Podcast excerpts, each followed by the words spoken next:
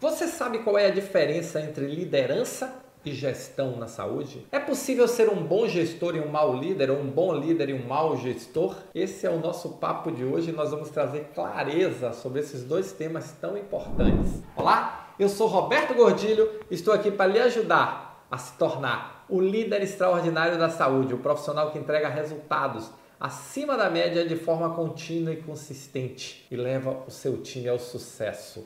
E aí vem qual a diferença entre liderança e gestão na saúde? Você sabe?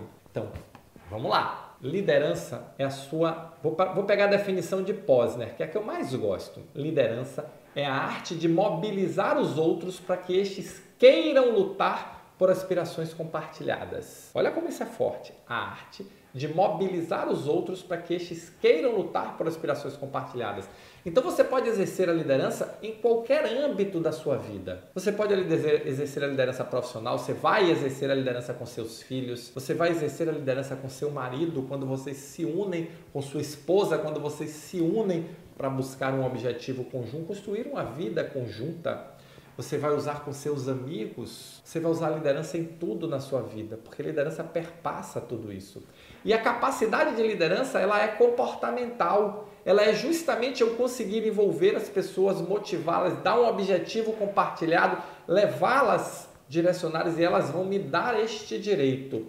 Gestão é técnica, gestão é instrumento. Então eu vou fazer um planejamento estratégico, eu preciso de capacidade de gestão. Eu vou trabalhar processo, eu preciso dominar os instrumentos para fazer uma gestão de processo. Existem ferramentas para isso. E eu vou juntar as duas coisas. Agora, qual é a importância dos dois? Eu vou levar, motivar a minha equipe, motivar as pessoas a envolvê-las, e aí vai envolver comunicação, produtividade, foco em resultado, gestão de conflito, inteligência emocional, e eu vou ter os instrumentos para levá-las dentro do aspecto corporativo para alcançar os resultados.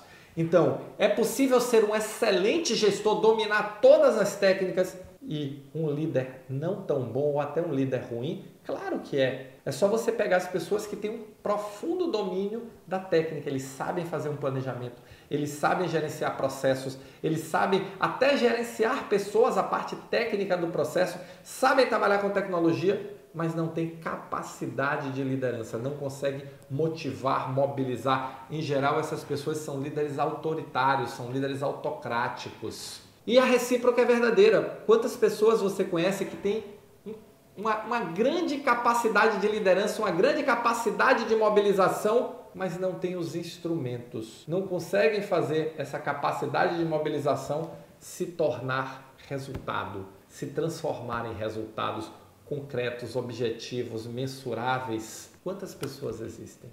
Então, se você quer se tornar um líder extraordinário, um gestor extraordinário, tem que dominar as duas coisas. Tem que dominar as hard skills, que são as capacidades de gestão, e tem que dominar as soft skills, que são as capacidades de liderança. A inteligência emocional, aprender a aprender, resolução de conflitos, foco em resultados, comunicação, tantas outras habilidades que você vai juntar para se tornar o gestor extraordinário da saúde. O líder que entrega resultados acima da média de forma contínua e consistente e leva a sua equipe ao sucesso.